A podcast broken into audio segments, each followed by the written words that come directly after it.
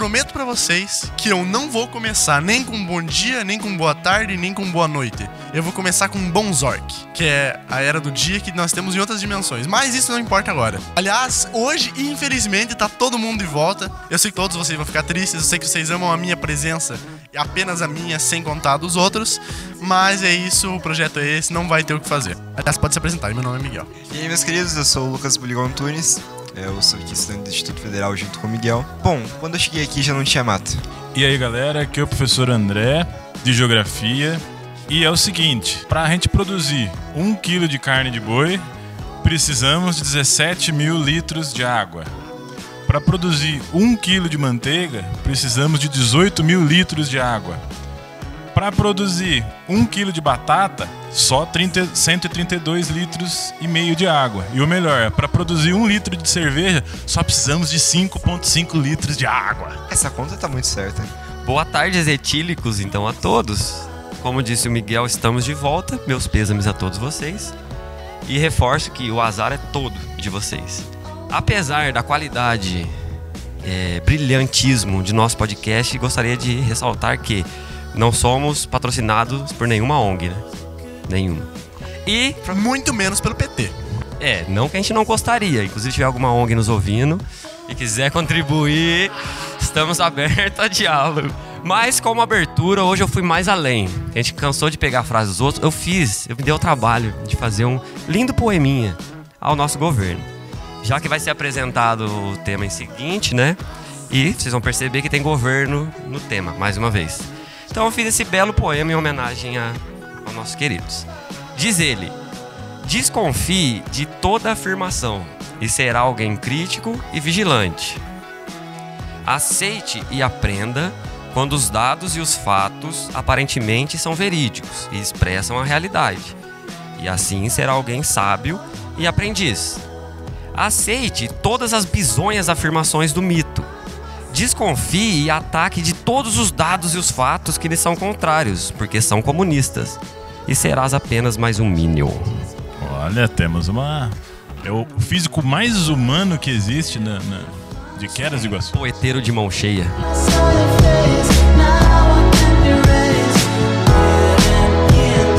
Então, algumas coisas primeiro que aconteceu ontem, antes de começar o podcast. Isso tudo foi ontem. Primeira coisa, a gente apresentou o nosso podcast em um evento. Ontem, é... considerando que hoje seja dia 21 de novembro. É, as pessoas não sabem que a gente tá gravando, agora sabem. Mas, é, no caso do dia 20, dia do lançamento do podcast A Consciência Negra, a gente apresentou o IFTalk no evento e a gente conseguiu o segundo lugar nesse evento. E nós somos, ó, top. Teve outra coisa que aconteceu ontem também. Conta aí, Brigão. Ah, então, o último podcast lançado, o último episódio foi Consciência Negra. E eu tenho que avisar que esse podcast tem a benção do padrinho, né? Então, é, o FBC, que no, no, caso do dia que estamos gravando isso, acaba de lançar seu álbum ali, 15 do 11. Tá muito bom. E é isso. E eu tenho dois recadinhos. O primeiro é que mais uma vez, mais uma vez algum amigo meu ouviu o podcast e adorou. E a gente sabe que isso é verdade, porque mais uma vez ele falou que eu sou o pior participante do IFCast. Que os outros três, beleza, mas eu não dá. Então, beleza, acho que ele ouviu mesmo. E aí ele aproveitou, lógico, como amigo meu, além de tirar o sarro e me criticar, que daí eu considero a pessoa, ele falou que no episódio, eu preciso dar o nome dele, pelo amor de Deus, né? Gustavo Nogueira, um dos mandatários do SESC São Paulo.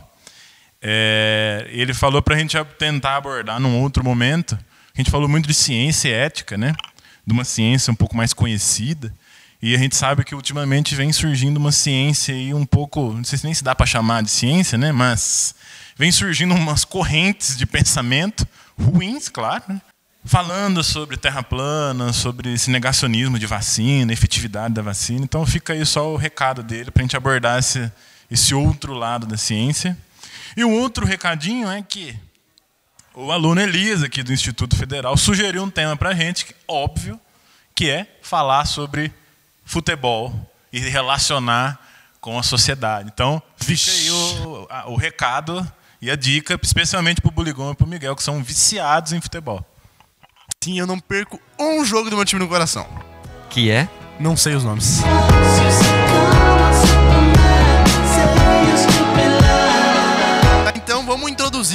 Acontecendo aqui, o que, que vai ser esse episódio?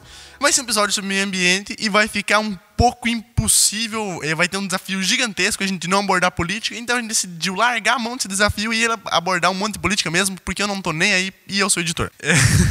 É, primeiro, vamos ressaltar as nossas grandes vitórias que nós tivemos esse ano do Brasil sobre o meio ambiente. Stonks. Stonks. Primeiro que.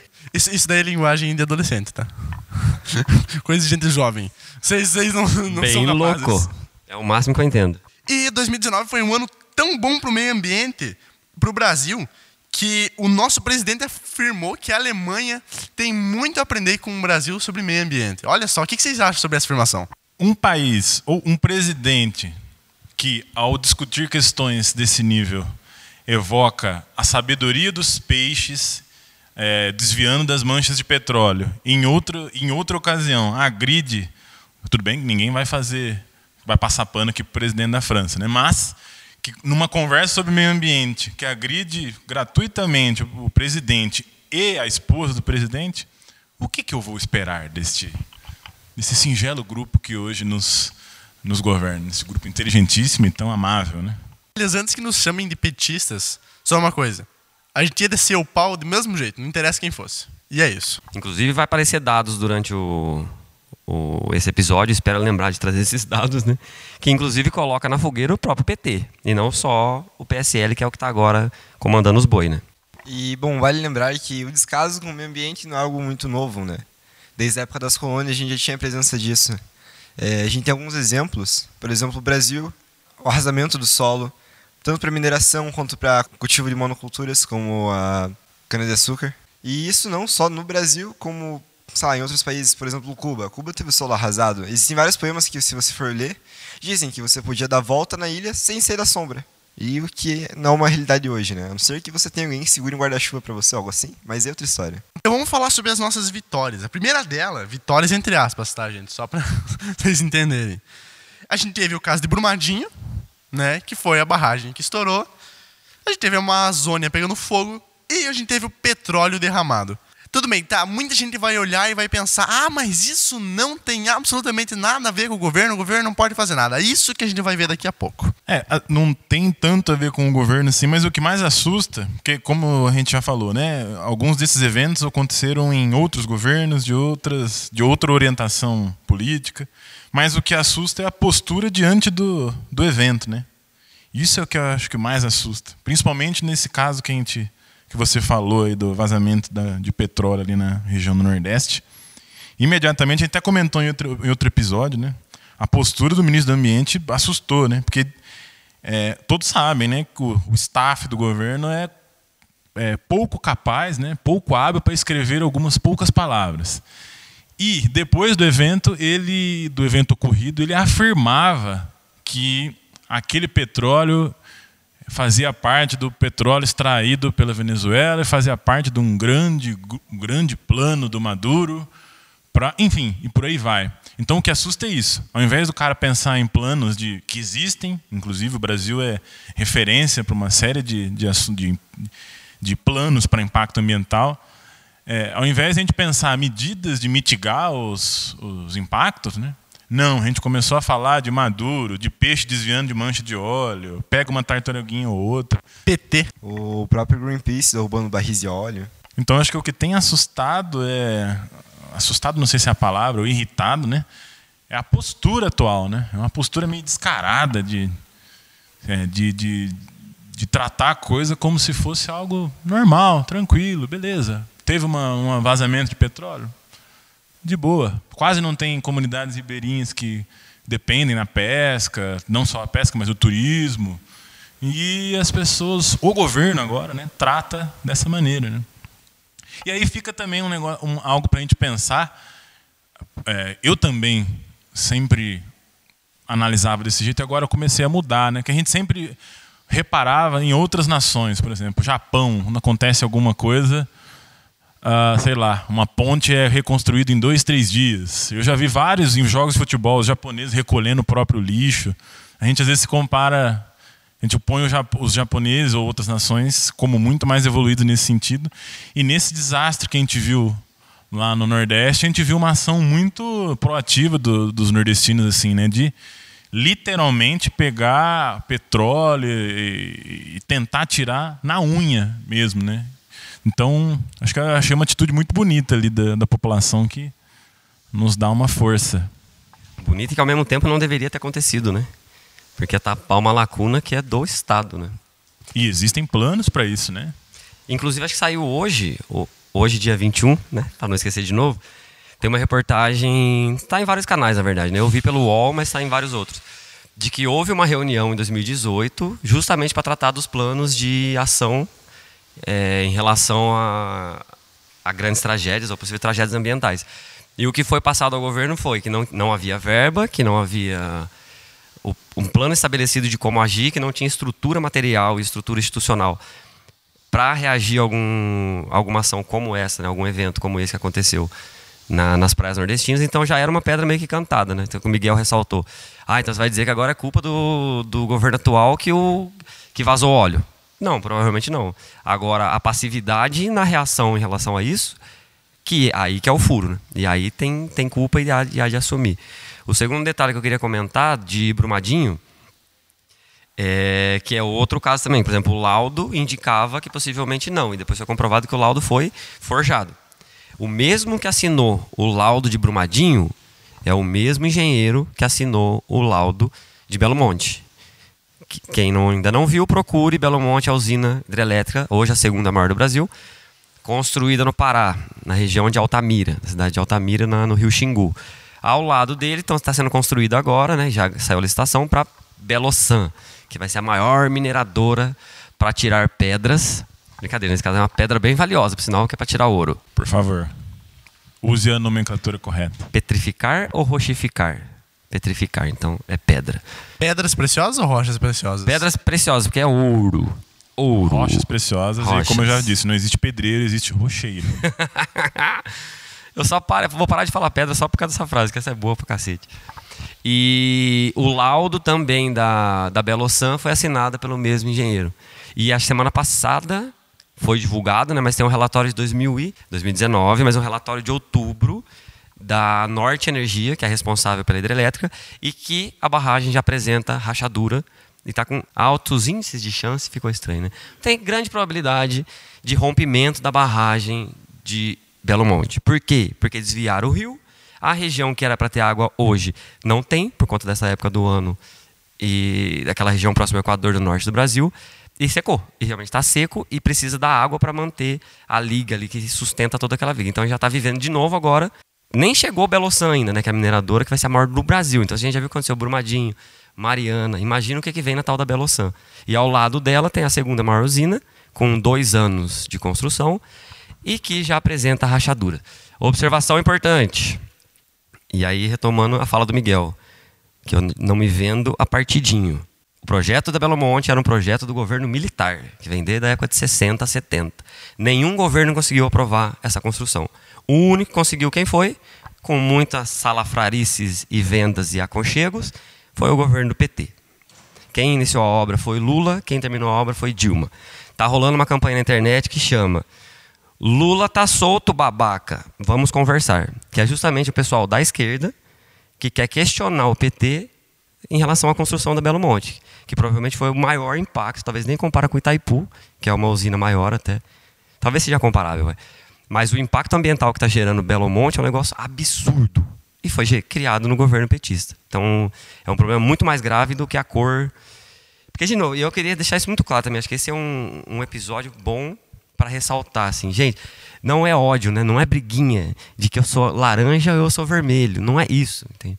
No fundo, a cor é uma só, é verde, que é capital, é grana. Quem se vende mais ou quem se vende menos. Enfim, acho que é isso, eu falei muito. Você disse laranja? Sim, uma cor aleatória. Só é inventou, é, né? PSL não é de partido Somos Laranjas? Não, não. Desde eu não sei, não. Tá, fa falha minha, então. Agora não é mais partido dele mesmo, né? Então, agora é aliança. Né? Então, só justificando a questão da Amazônia. Tudo bem, a Amazônia todo ano pega fogo. Isso, isso é fato. Todo ano está pegando fogo. Só que em 2019 ocorreu um fato interessante. Interessante, na verdade, não. Mas foi um fato que aconteceu. que é o ano que mais teve as chamas, mais teve fogo desde 2005. Então, 2005 foi o, o ano que mais teve as chamas, que mais teve queimadas no século 21. Mas isso pode ou não ser coincidências, mas em 2019 é, o governo disse que ia abaixar com tirar a indústria da multa no Brasil. E o que aconteceu?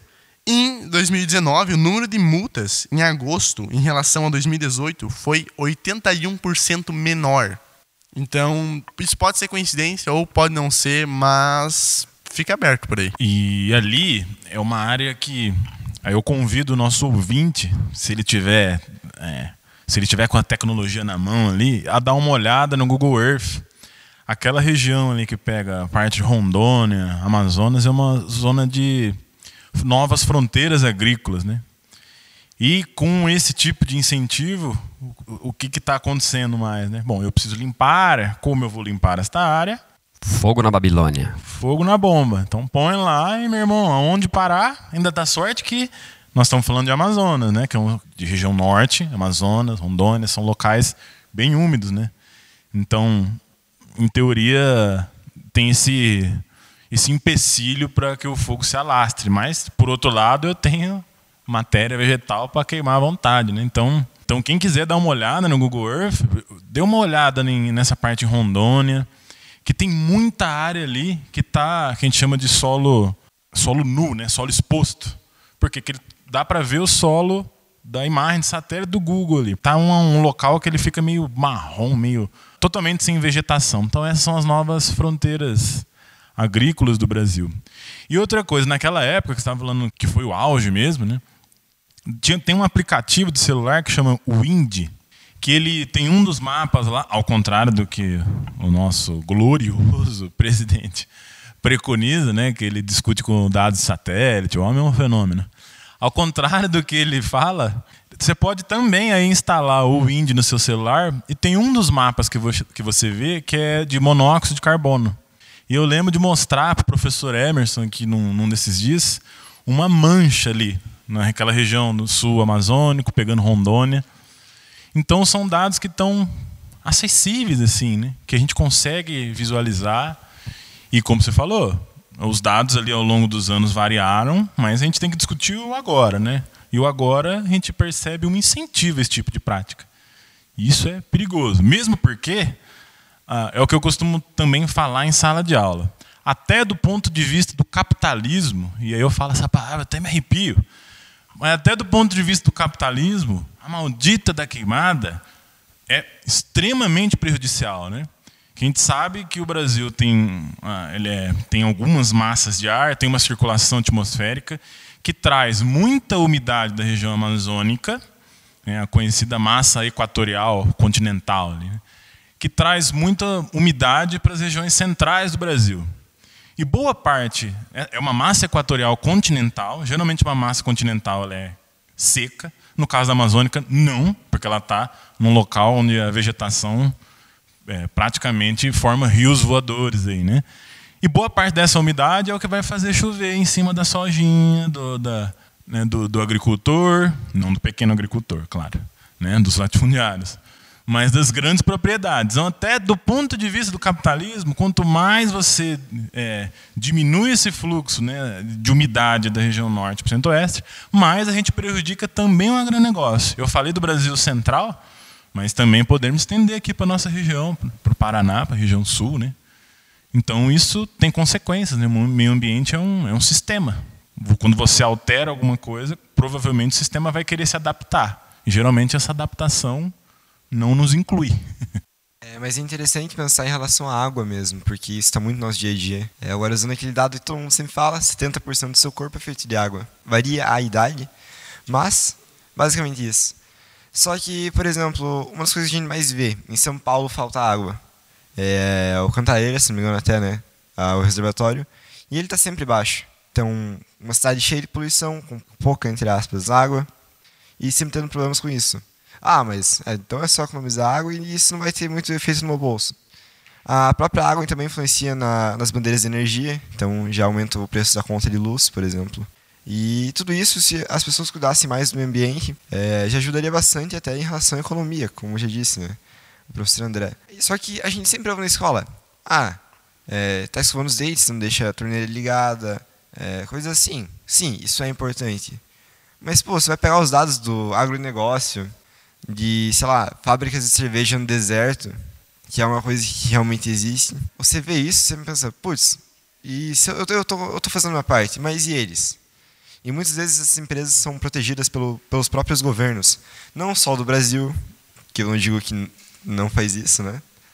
Mas também, sei lá, México, Estados Unidos, todos esses países. E uma coisa muito interessante sobre a água é que ela normalmente não responde às regras do capitalismo. É uma coisa que não está. É, exatamente, ela não respeita as regras do capitalismo. Como assim? Há quantos anos o preço da água está praticamente estável? Isso no Brasil. E a água no mundo, a água potável, a água que a gente pode usar, continua diminuindo. Ah, a água não desaparece. Mas a gente tem água que está poluída, que a gente não pode mais utilizar.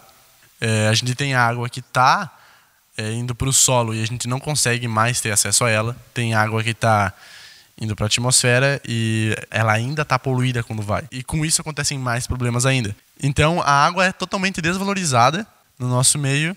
E eu acho que essa é uma das grandes razões do desperdício da água. Tá, mas também não tem como você ficar aumentando o preço da água para ter menos desperdício. Porque isso também ocasiona um problema social. Porque a água é um direito humano. Todos os seres humanos devem ter direito à água. Então, como é que você vai aumentar o preço de alguma coisa se todos os seres humanos precisam dela? É, e lembrando que quando o Miguel disse que toda água poluída evapora e continua poluída, tem aquela lendária frase, né? Tudo que vai e volta. Então, uma hora isso vai cair como chuva ácida. Ah, eu vou sair derretendo na rua? Não. Mas isso causa problemas estruturais e muitas outras coisas. Quem já viu lataria de carro de grandes cidades percebe bem o que é chuva ácida, né? Talvez uma chuvinha na sua cabeça não dê nada, agora o acúmulo dela com certeza. A escultura de, de, de mármore, que também que tenha minerais que reajam aí com, com a acidez da chuva, a gente consegue perceber né, sem dificuldade. É, com relação à questão da água, só alguns dados. Segundo a Unesco, 38% do consumo de água doce no mundo é para água agrícola. Só 3% do, da água, do destino de água doce é para consumo urbano de água. Uh, e 8% de águas eh, residuais urbanas. Então, se juntar os três, 11%. É lógico que eu não estou querendo dizer aqui que, beleza, vão ao banheiro, larguem a torneira aberta, é, deem 650 descargas, porque ó, o professor falou que só 11% da água é. Não, não é isso. Estou querendo só relativizar que, de fato, quem mais consome água, e aí não tem como a gente fugir, ou tem como a gente fugir e pensar alternativas, né? Que é o consumo de água agrícola e industrial. Né? Então, a gente precisa, é, com o uso de tecnologia, relativizar e minimizar esse uso. Agora eu tenho outros, alguns dados aqui. É tudo uma aula que eu dou aqui. Tem uns alunos, alunos, se a gente chegar lá, eu vou ter repetir tudo isso aqui, tá? Mas é, a questão da igualdade, do acesso à água, né? Um, algumas coisas são meio gritantes. Por exemplo, distribuição de água doce superficial no mundo. Aí o Brasilzão velho de guerra é campeão, né? Então, de toda a água doce que tem do mundo, quase 15% está aqui, né, no Brasil. E desses 15%, eu chuto aí uns 10 que está na Amazônia, né? Pelo menos. Só que, e aí eu venho a Europa inteira com 15%, Oceania com 9%, África com 15%. E aí, isso eu estou falando de distribuição de água. Agora, o quanto consome cada nacionalidade? Eu tenho uma média aqui, esses são dados da Sabesp é, de São Paulo, que é a companhia que cuida né, da distribuição de água do estado de São Paulo. Ela diz aqui que a média de consumo de água por dia de um canadense é 600 litros de água por dia, um canadense. Um norte-americano, 350 litros, um japonês, 350, um europeu, 200 e um brasileiro, 107. E boa parte dos países da África, menos de 20 litros de água. Né? O ideal seria 50. Então, boa parte da água está aqui, mas o consumo maior não está com a gente, né? Tá com o canadense lá que consome 600 litros de água. Que tá com o americano. O canadense faz para consumir tanta água, né? É uma boa pergunta. Ave Maria. Lugar frio, velho. O que, que eles fazem com água lá? Come água no almoço, se possível. É, Então, era só para relativizar isso, que boa parte. Existe distribuição de água e quem consome mais. Então, muito provavelmente, num futuro. Não é nem um futuro próximo, é um presente, né? Eu lembro uma crise, já que o Buligon falou lá do, da crise do sistema Cantareira. Aquilo foi uma das coisas que mais me indignou na, na vida. Porque quando a gente compara, aí a questão da gestão da água. É que nem aqui em Quedas também eu perguntei para alguns aqui, falaram que na mesma época chegou a ter uma crise de água aqui também, de abastecimento. Eu só não vou lembrar o ano, se foi 2001. Enfim, o que me indignou nisso é que São Paulo, a cidade de São Paulo, não é um local que chove pouco, né? É um local que chove ali 1.400, 1.600 milímetros por ano. Então, é inconcebível que qualquer região é, ali de, de- da região sudeste e sul que tenha falta d'água, isso aí é uma coisa, é um problema grave de gestão, né? A gente tem lugares no mundo, que eu até dei o exemplo aqui dos Estados Unidos, que, lógico, vamos relati- relativizar mais uma vez, né? mas tem locais no, no meio oeste americano que chove menos de 500, menos de 400 milímetros não tem um dia de falta d'água. Né? Na Austrália, né? no Japão. Então, como é que a gente pode, num lugar que chove 1.600, ou aqui, no clima subtropical que a gente está, no Paraná, chover quase 2 mil milímetros e ter problema de falta d'água? Né? Isso é questão de gerenciamento dos recursos hídricos. Né? Continuando nessa mesma vibe da água, é, existe um, um marco para quando uma cidade ela tá com problemas sérios de água, que é o dia zero da água.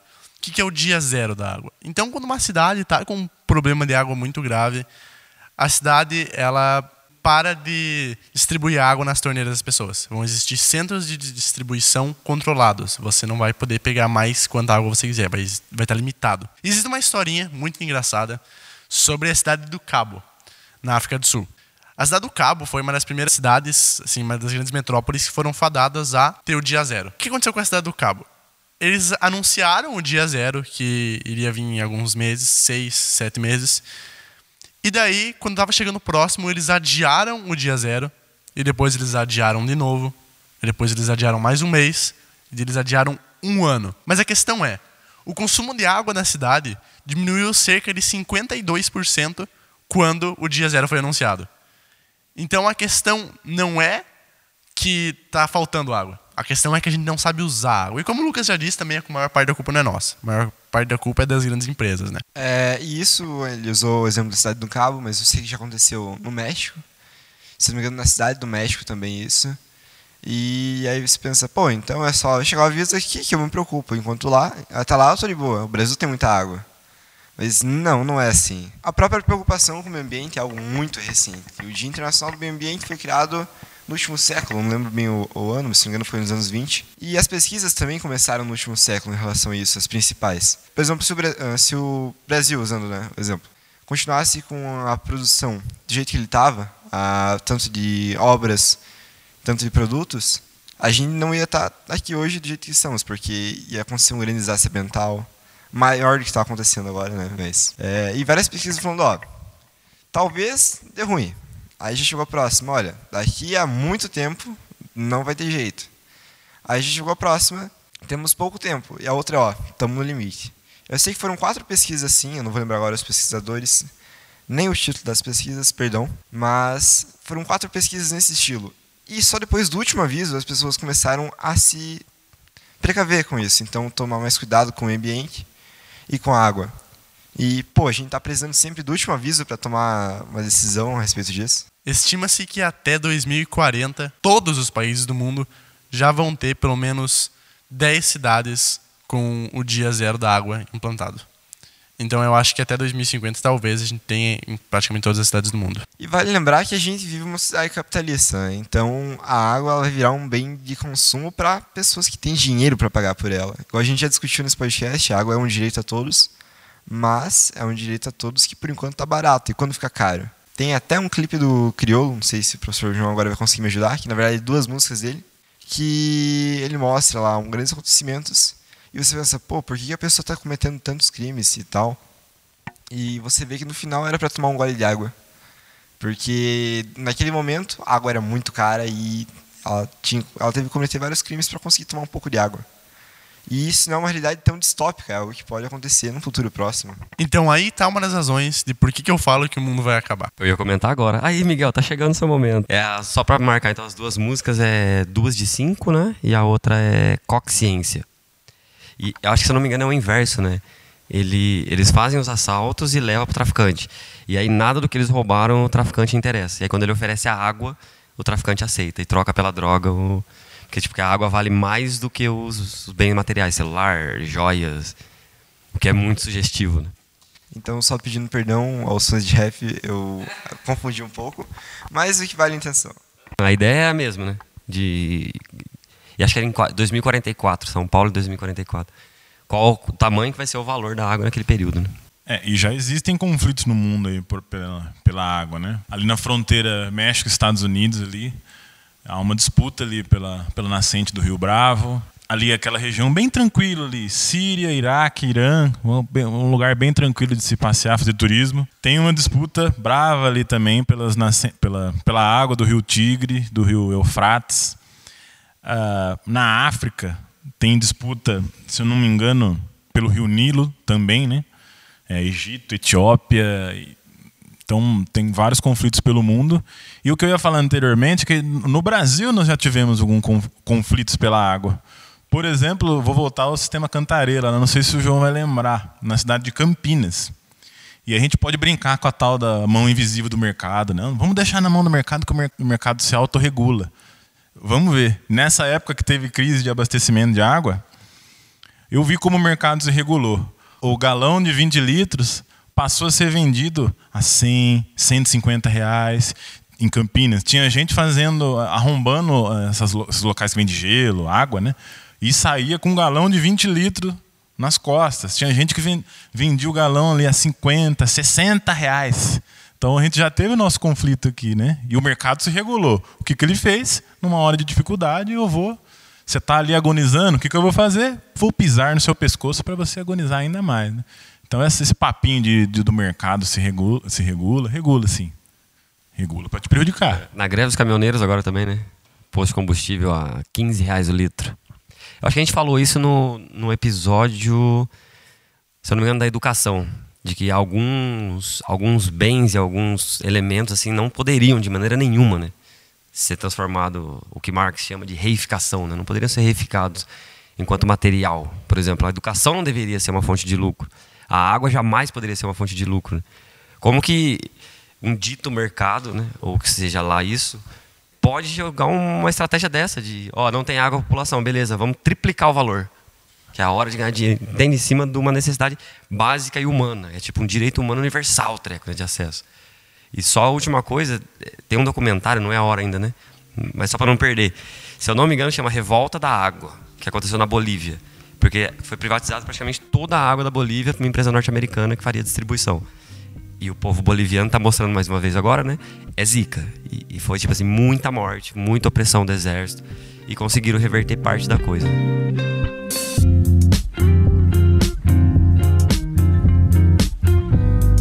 Tá, então diversificando um pouco as temáticas, saindo do, da hidrografia, é, retomando a, a indicação do, do, André, é o Indy, né? O aplicativo do Indy. Eu queria fazer referência a dois, dois sistemas, na verdade mais amplo que isso, mas dois principalmente. E aí retomando um pouco o que foi colocado no começo sobre as queimadas, né? E essa briga que está acontecendo. E aí eu vou fazer menção basicamente a dois Ricardos. Um deles, que é o nosso atual ministro do Meio Ambiente, coincidentemente ou não, não, não é coincidente, era o secretário de Meio Ambiente de São Paulo na época do Cantareira. Né? Que é o nosso atual ministro. Enfim, acho que todo mundo acompanhou os atritos que tiveram entre o presidente e o diretor do INPE. E aí é um pouco é o primeiro Ricardo que eu queria falar. O ex-presidente do INPE é o Ricardo Galvão, que é um físico se segura, André. Ui. Na verdade, ele é um engenheiro. E ele foi exonerado ah, do seu engenheiro cargo. não gosta, gosta só de físico. Já perdeu um pouco a moral, né? É, ele foi exonerado do cargo porque, teoricamente, ele estava publicando dados irregulares, adulterados, ou, se corretos, segundo Bolsonaro, não era para ter sido divulgado, porque faz propaganda negativa do Brasil. E não, a gente não quer isso. Então, só para situar um pouco, eu odeio, não vou entrar nessa de fazer. De criar herói, nem nada disso. Inclusive, o Ricardo Gavão, acho que é um dos mais conservadores, assim, reação mesmo, não tem nada de, de esquerdista, nem nada disso. Só que só para situar um pouco, assim, ele é engenheiro em telecomunicações pela Federal do Fluminense, aquela mesma que o AB disse que AB é o nosso ministro da deseducação. Ele disse que a UFF tem que ser fechada porque é lugar de maconheiro e balbúrdia. Essa foi uma delas. Ele se formou lá, é mestre pela Unicamp, engenharia elétrica. Salve nós de novo, André, Unicampinha. E doutor em física é, de plasma. E aí, acho que talvez não seja muito conhecido no mundo, mas é o MIT. Então ele é doutor pelo MIT e fez pós-doutorado na Holanda. Ele já foi diretor do CBPF, que é o Centro Brasileiro de Pesquisa Física, do SBF, que é a Sociedade Brasileira de Pesquisa Física. Ele é comendador da Ordem Nacional do Mérito Científico, ele recebeu esse mérito. E, por fim, ele era até então diretor do INPE. E aí isso que eu queria dizer um pouco. Assim, o INPE possui vários sistemas. Acho que talvez o André ajude, porque é bem coisa de geógrafo. É, existe um portal e aí vai junto a sugestão com o INDE. Chama Portal Terra Brasilis, que é um, um site, né, um portal do governo. E ali você consegue acessar os sistemas nacionais né, de, de controle de desmatamento, principalmente na região norte. Tem dois principais, que é o PRODES, não sei se é assim que fala, imagino que sim, e o DETER. O DETER é um sistema mais de alerta, então é verificação mais rápida, e esse PRODES é uma leitura mais ampla e de uma periodicidade maior, então demora mais alguns dias para ter essa leitura. Esses foram os sistemas que fizeram as leituras, que por sinal foi corroborado pela NASA, né? Eu não entendi porque ele lambe tantas botas do Trump. E aí de repente começou a recusar a NASA, aí eu fiquei meio no conflito, não entendi muito bem. Mas nem a NASA ele aceitou, porque ele falou que não, porque esses dados estão errados. E agora, e o que é importante, esses dois sistemas são gratuitos todos os órgãos é, municipais, estaduais, federais, todos os órgãos públicos do Brasil podem acessar isso. Qualquer civil pode acessar esses dados. Nem todos, civil nem todos, mas grande parte dos dados. E entra o segundo, o Ricardo, que é o Ricardo Salles, o atual desministro do Meio Ambiente. Ele acusou de tudo que é possível, de que é dados comunistas, né, de que esse dado tem caráter ideológico no dado. E ele chegou a falar que, na verdade, as medições não estão erradas, mas as interpretações estão erradas. E aí, para acabar com esse erro de interpretação, o governo abriu uma licitação para contratar uma empresa privada para fazer isso, para fazer o mesmo trabalho, que já existe um órgão público, que é respeitadíssimo a nível mundial, mas não, ele vai contratar, é uma empresa que chama Planet, o sistema, é, ela é distribuída no Brasil por uma empresa chamada Santiago e Sintra Consultoria. Procurem no Google processos Santiago e Sintra e veja mais ou menos qual é estirpe. Alguns problemas de, dessa substituição. Então, primeiro, a gente vai tirar é, o incentivo à ciência nacional, que é quem produz esses dados, tirar um sistema que é robusto e gratuito para colocar um treco extremamente caro. Ao mesmo período que a gente ouve esse monte de coisa de cortes e contingenciamento e não tem dinheiro e vamos gastar com isso.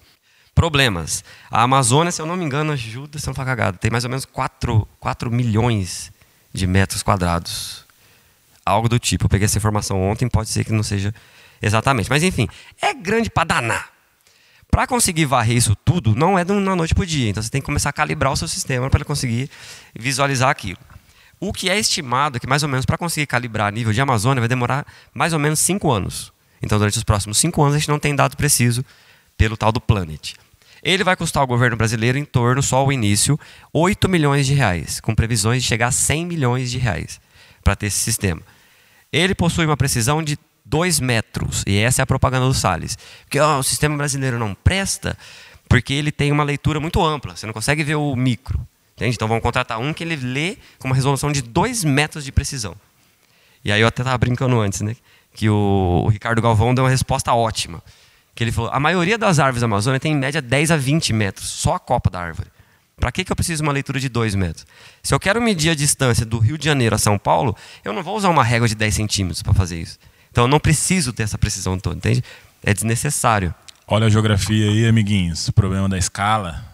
E a física, né? Medidas. Não, mas é exatamente isso, né? Tipo, como é que é um, treco até que simplório, assim?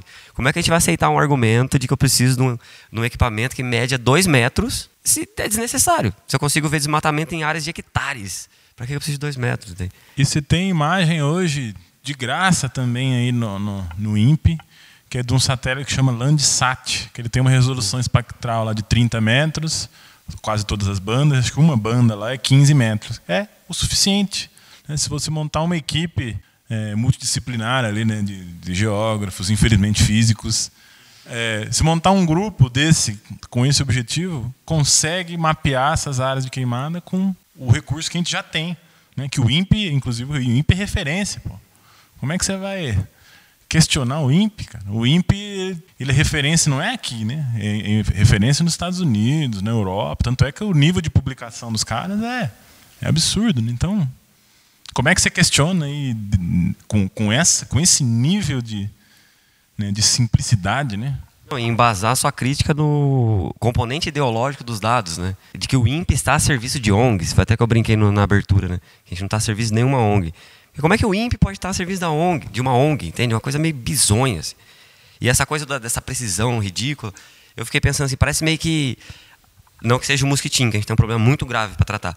Mas como se tivesse um mosquitinho, que a gente tem que dar jeito, a gente tem um chinelo para matar ele. Mas não, a gente vai comprar uma bazuca alegando que o chinelo é comunista. Não faz sentido nenhum. Qual é o absurdo? Um chinelinho vermelho e amarelo com fotos Marx. Exato. Mas na verdade, comunista roots mesmo tem que usar aquele havaiana branco e azulzinho, né? Que custa uns 4, 5 reais. Esse é roots. Que quando conforme você anda, sai o pino embaixo lá, né? Tem que ter prego, você, isso. Aí você põe com prego lá. Sacanagem.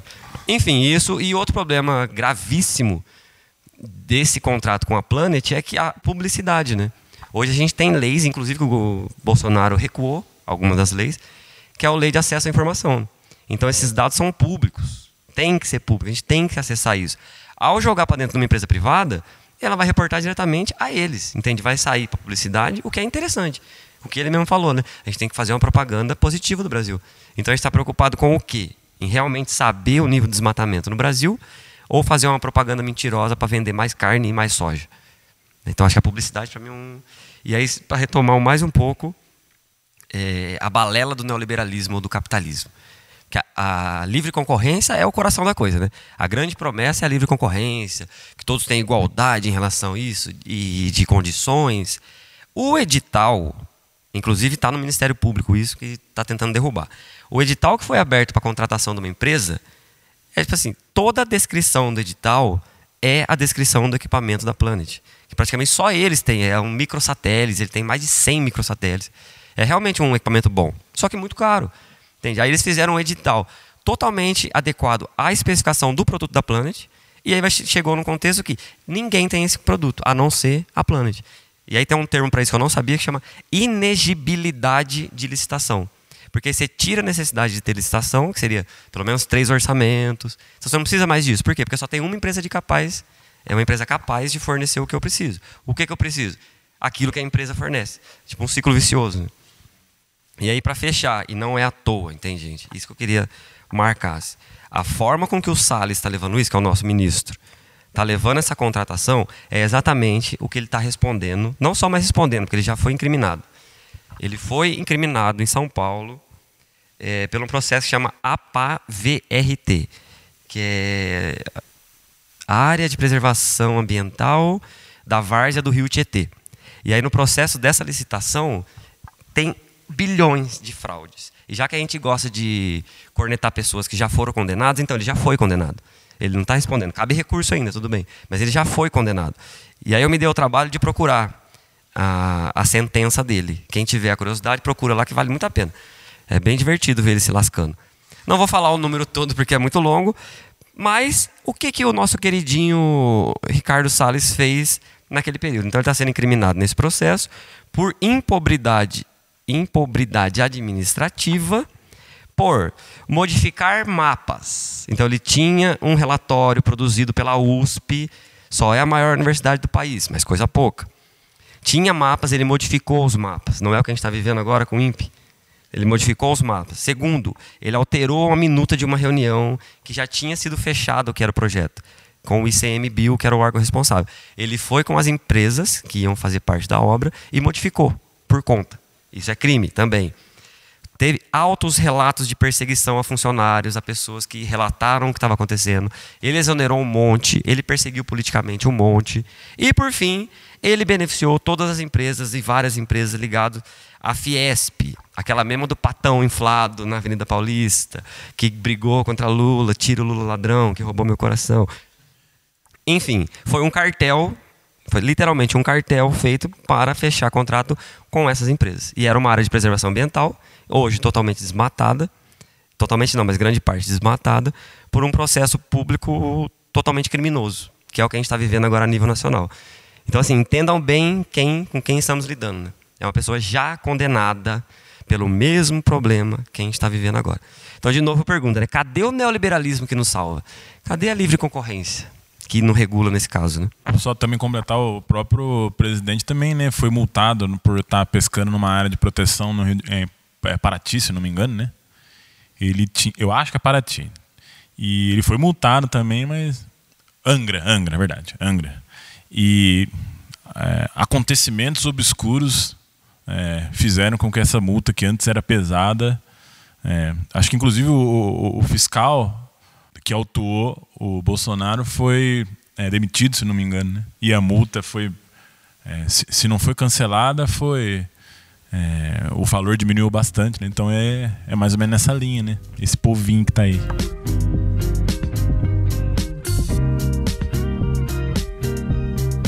Então, antes que todo mundo me critique pra, na hora de eu falar isso aqui, eu não sou vegetariano e muito menos vegano. Portanto, eu acho que a carne pode ser hoje um dos principais prejudiciais para o meio ambiente no mundo hoje. De onde eu tirei isso de voz da minha cabeça e de alguns dados também. Primeiro, é, como o professor André já tinha dito, para você fazer um quilo de carne, você utiliza 17 mil litros de água. Ah, então eles botam lá uma mangueira dentro do teu bife e começam a liberar água ali dentro. Não, não, não é assim que funciona. Como é que acontece a situação? Você tem que lembrar que a carne antes era um ser vivo, era uma vaquinha bonitinha. O que, que a vaquinha bonitinha faz? A vaquinha bonitinha ela come e ela bebe. Quanto que uma vaca precisa beber para ela ficar com o tamanho que ela tem? Porque os bois e as vacas hoje de corte são animais gigantescos, são animais colossais. O quanto que um bicho daquele não bebe e não come? Ah, mas ele está comendo, ele não está gastando água. Ah, beleza. O que, que vaca come? Eu, eu, não vou falar porque eu não, não tenho grandes habilidades em agricultura, mas eu tenho quase certeza que a maior parte do que a vaca come vem de recursos naturais vegetais. E você tem que parar para pensar outra coisa. De que, que a plantinha precisa para crescer? Principal. A plantinha precisa de água. A plantinha precisa de água para crescer. Então, se você somar quantidade de água que você gasta para você irrigar plantações, para você alimentar o gado, o quanto que o gado bebe, e mais entre outros problemas que você utiliza mais água para você fazer outros instrumentos para você conseguir manejar o gado, é mais água ainda. E eu acho que algumas coisas dessas nem foram contadas sequer. Gados dão um baita problema, né? Eu, eu, vi alguns dados alguma vez, eu não sei até que ponto são verídicos. Eu não gosto muito desses filmes meio, tá, mas talvez vocês já tenham visto A Carne é Fraca que é um filme de motivação a vegetariano, foi um dos que me fez na época que eu, em que eu fui.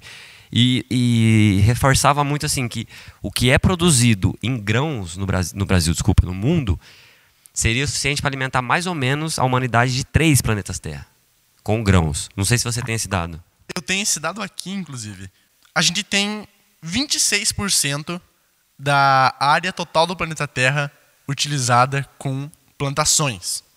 83% dessa área é utilizada para fins de alimentação de gado. Se a gente pegasse esse 83% e utilizasse tudo isso com a alimentação de seres humanos, nós conseguiríamos alimentar mais 3,5 bilhões de pessoas. Contando o mundo todo, mais, né, que a gente ia conseguir alimentar mais 6,5 bilhões de pessoas. E outra, detalhe importante. Uh, existe um grupo seleto de países que é grande uh, consumidor de carne. Um deles é o Brasil, Rússia, Estados Unidos, alguns países da Europa. Mas Ásia e África e América do Sul, em geral, não são países grandes consumidores de carne.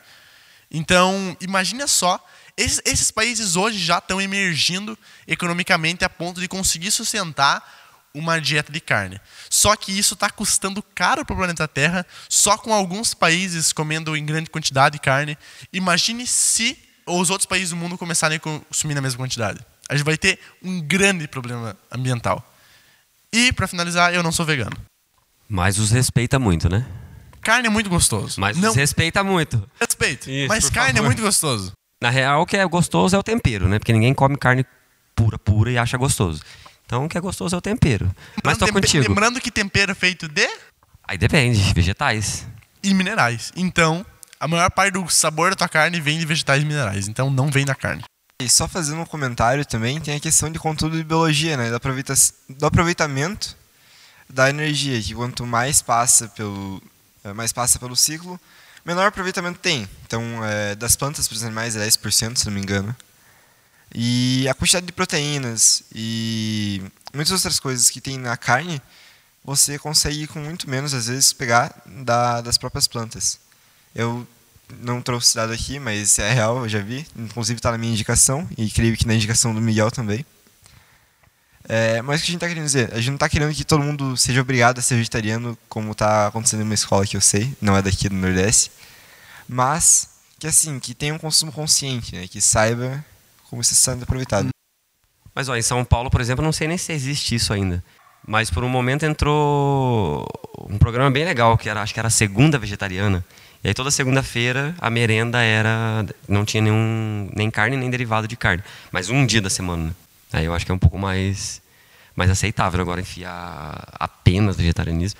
E outras, outras formas animais também, né? Ontem a gente teve uma aula aqui no, no CPX com o projeto do professor Odair e do professor Flávio, que são os tenébrios, né? Aqueles bigatos que parecem tão horrorosos e nojentos, e aí tu come e fala, que bigato gostoso, bicho. Porra, é muito bom, cara. E a gente tem que quebrar esses preconceitos de forma de alimentação, né? Por exemplo, a gente pode acessar essas formas de vida animal que não gera todo esse impacto ambiental para produzir, né? E eu queria só fazer uma ressaltinha assim também. Eu fui vegetariano durante oito anos. E eu tinha esse argumento de que dá para compensar a carne tranquilamente. E hoje, aí me desculpa os vegetarianos ainda atuais, eu acho que não dá. Não dá. Principalmente vegano, cara. Vegano é muito difícil, eu não sei como essa galera sobrevive, assim. Por mais persistente, eu consegui seis meses. Forte, hein? Forte. Então, a- proteína não é um problema tão grave, né? Por exemplo, temos a ora, ora, ora, ora pranobis. Eita, ajuda aí. Ora pranobis, é aquela plantinha. Aquela planta que parece uma árvore, que ela não é tão gostosa, ela tem quase 30% de proteína na folha. Que não é proteína animal, então é outra coisa. Agora, o problema, problema, é a tal da vitamina B12. A B12 não tem nenhuma fonte vegetal. Quando eu comecei, eu fazia uma vez por ano o exame. E todo ano eu via minha taxa caindo. Eu comecei com 900 e pouco, que era a minha taxa de B12. O saudável é entre 200 e 800. Então eu estava 900 e pouco. Quando eu resolvi parar e voltar a comer carne, eu estava com 180. Então 20 abaixo da B12. Esse ano eu tive que tomar de novo injeção de. E dói, gente. Dói pra cacete. Um treco gelatinoso, assim, que machuca. Então, assim, não estamos defendendo aqui que está fazendo essa escola, por exemplo, de vegetarianismo para todo mundo, aqueles vegetanazes, sabe? Que pá, não isso. Mas o vegetarianismo traz uma possibilidade de médio. Vamos achar um caminho médio. Você não precisa comer, como diria a Paola, 3 quilos de carne em cada pessoa por churrasco. Entende? Gauchada. Segura um pouco a bronca. Entende? Reduz. E vamos explorar mais outras formas de alimentação, né? Que provavelmente vai contribuir muito pra, em relação ao desmatamento, né?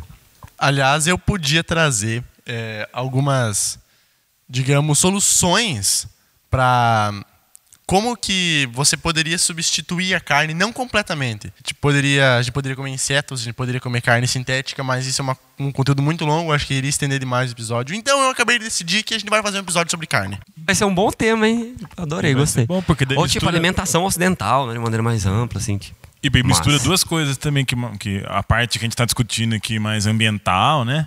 E mistura outra coisa também, que é a tal da crueldade animal, assim. Pô, quantas vezes eu, neste meu caminho, famigerado caminho entre Beltrão e Queras do Iguaçu, eu vejo aqueles caminhões cheios de, de porquinho, porquinho um com o focinho na bunda do outro ali, e aí aquele cocoseiro ali dentro, o bicho num espacinho. Ah, beleza, professor, você está sendo muito anjinho. É, tô sendo anjinho mesmo, eu sou, sou, sou fraco para essas coisas. É, você vê um caminhão cheio de. de, de né, que vem desses aviários também, né? Um caminhão cabe, não sei, sei lá, cabe 500 galinhas, tem 5 mil lá. Então são condições, fora a questão dos hormônios, aí por aí vai. Né? Então tem uma questão muito ideológica, além dessa questão que a gente falou aqui, ambiental, né? Eu ia até aproveitar o gancho dessa ideia do Miguel, porque tem outra coisa relacionada ao tema de hoje, né? Porque falar em alimentação, por um lado, estamos lascados com a carne, cheio de hormônio, cheio de veneno. Né? Então você é vegetariano, eu vou partir para comer soja, porque soja. É- Aí caímos em qual problema, André? Aí nós caímos nos 290 agrotóxicos aprovados entre janeiro e julho de 2019 no Brasil. Show! Show! Entre eles, bom, o que já existia, né, o glifosato, alguns com tempo de residência no solo de 30 anos. Então, você aplica uma vez, tu vai comer aquilo lá 30 anos, tá? Ô, André, imagina uma coisa, eu preciso de uma ajuda de inglês. Se o presidente gosta do Golden Shower, a gente poderia dizer alguma coisa com Poison Shower agora? Acho que sim, né? Acho que Chuva de veneno um, em nossa ele cabeça. Gosta de um shower e, e variando da variando o elemento que está sendo jogado ali. É, não, lógico que tudo isso com muito carinho com relação ao nosso presidente que a gente ama muito e considera Ok. que é uma pessoa muito inteligente, né? É, então acho que é só isso mesmo. A gente também vive essa escalada dos agrotóxicos. Então em 2010 a gente aprovou 45 novos agrotóxicos e vem numa escalada até chegar em 2019 com 290. E a gente não tem muito muita pesquisa ainda do que isso pode causar, né? De doenças cardiorrespiratórias, incidência de câncer. A gente tem aprovado e consumindo, e aqui, aí sim, o Oestão do Paraná, que é um dos que mais consome né? agrotóxico, e a gente não tem ideia do que isso, como isso vai reagir no, no nosso organismo. né? Segundo o governo, é beleza, tranquilo, não tem nenhuma reação. Inclusive, você pode até substituir por água. Engraçado que os países desenvolvidos não acham isso, né? Todos estão na direção contrária de proibir e jogar pra gente mesmo. Vai vocês, terceiro mundo. E mais estranho ainda, por exemplo, se a gente é tão fechado e cormão com os Estados Unidos, por que é que eles boicotaram a nossa carne, né?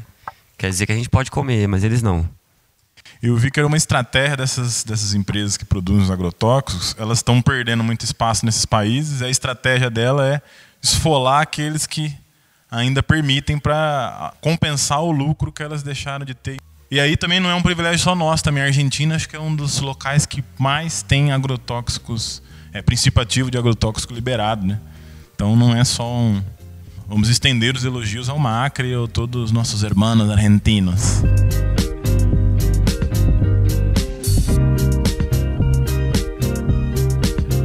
Bom, minhas crianças, então, depois de tanta coisa ruim acumulada, né? Tanto tema pesado esse.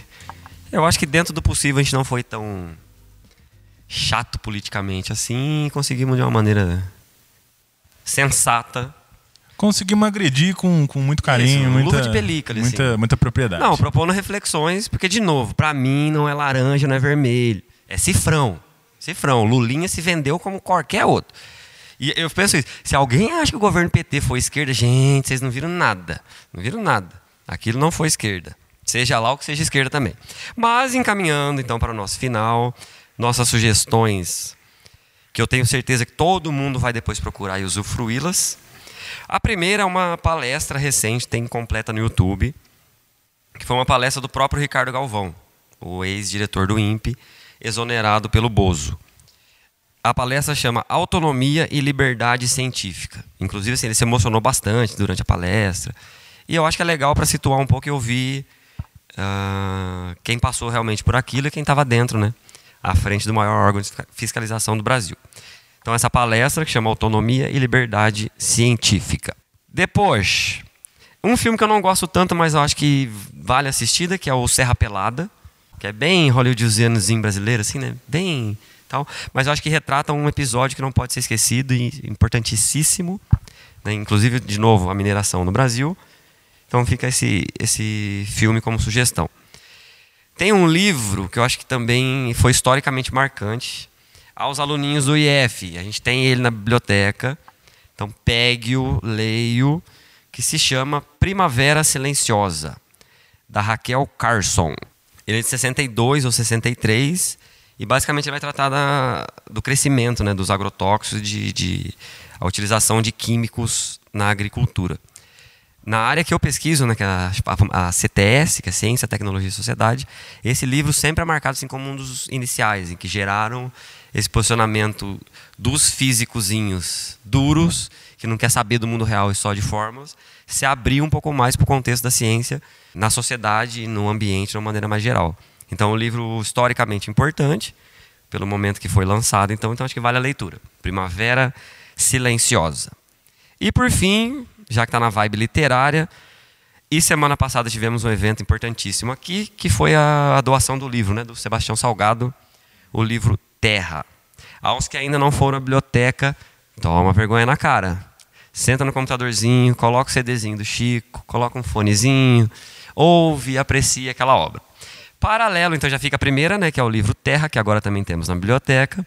O Sebastião tem bastante livros nessa temática, né? Inclusive ele tem um instituto que é chamado Instituto Terra também, que é dele e da esposa dele.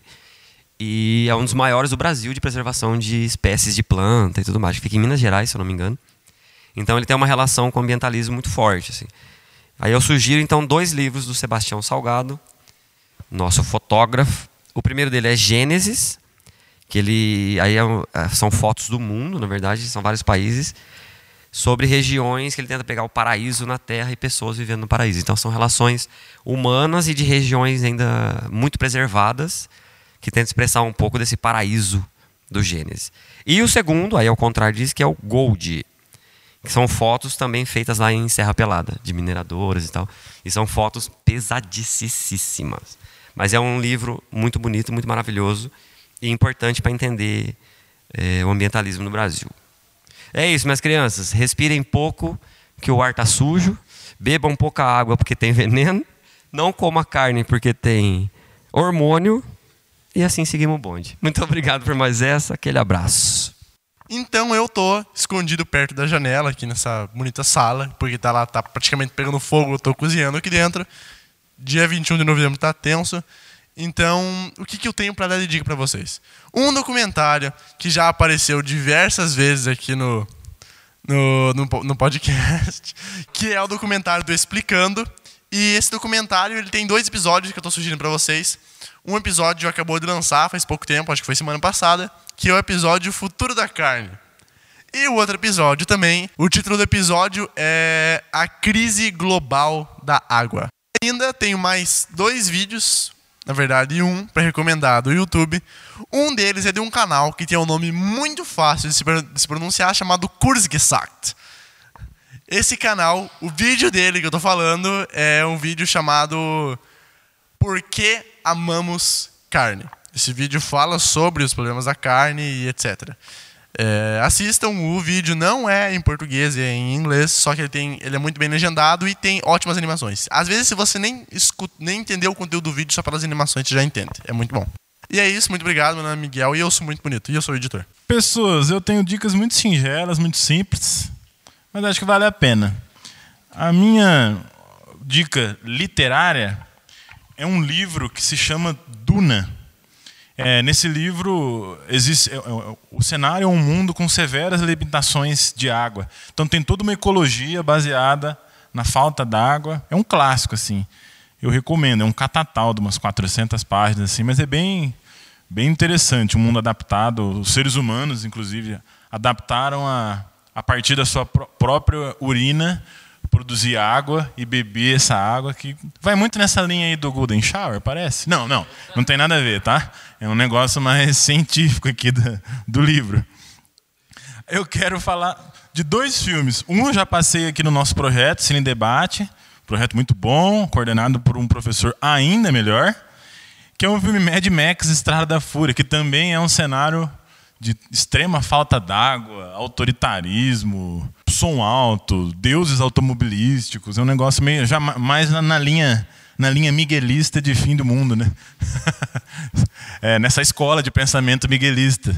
É, e aí quando eu falar do Fahrenheit 451 é a linha buligonista de pensamento. Aliás, existe esse termo de verdade, miguelismo. Movimento nacionalista que aconteceu em Portugal. É, falou nacionalismo, eu já tô enfim, esse Mad Max. Um, um, outro filme que é muito bonito, eu acho que tem que estar tá na nossa trilha, que chama Into the Wild, na natureza selvagem, que é a trilha do Ed Vedder, que quem quer ter um filme para dar aquela viajada gostosa, de boa, assim, assistam esse filme, que é um cara que renuncia a todo esse modo de vida que nós nos deliciamos e o cara larga a faculdade, larga emprego e vai literalmente morar into the wild. Ou seja, né, na, do jeito que, que nós viemos ao mundo, assim, no meio do mato, sem nada, sem ajuda. E a trilha sonora é uma viagem né, do, do Ed Vedder, então é muito legal. Todo adolescente que se preze tem que assistir esse filme na adolescência e pirar na vontade de fazer o mesmo, né? Porra, eu devo ter assistido no mínimo 15 vezes esse filme. Eu chorei em todas, eu assisti hoje, eu choro de novo. Vejam, vejam, muito bom, André, gostei. É legal mesmo. E um documentário, já que a gente falou de carne, de modos de se alimentar, um documentário que chama Super Size Me. Que agora eu não lembro, eu não lembro do autor, não sei se era o, não é o Michael Moore, né? Enfim, Super Size Me, que é uma experiência que foi feita. Puta, se não for o Michael Moore. Enfim, é minha cabeça já, 35 anos. É, mas o nome tá certo, Super Size Me. Ou seja, me, me, me engorde. O que, que é? Uma pessoa teve a brilhante ideia de passar, acho que 40 dias só se alimentando de uma, de uma grande rede de, de fast food, chamada McDonald's, né? Vamos colocar. E. Você não ia fazer marketing, cara. Que inclusive, se quiser nos patrocinar, quer dizer, é, só, eu acho que é um documentário legal porque o cara ele se alimenta 30 dias com o lanche do McDonald's, ali, com car carne, pão e aquela carne que a gente conhece, a qualidade, né? E, sobretudo, a quantidade que ele se alimentou. E o cara começa em forma e depois de 30 dias, óbvio, né? Ali é uma experiência meio, meio óbvia de saber o fim, né? O cara termina com um problema cardíaco, é, acima do peso.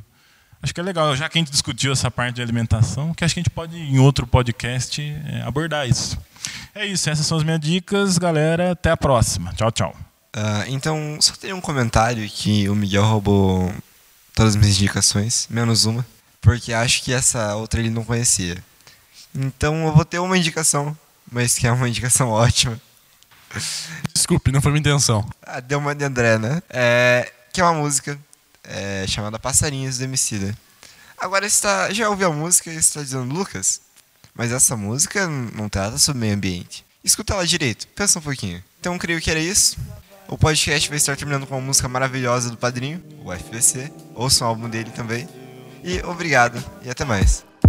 Não vá perguntar por aí, por aí, se eu não te contar.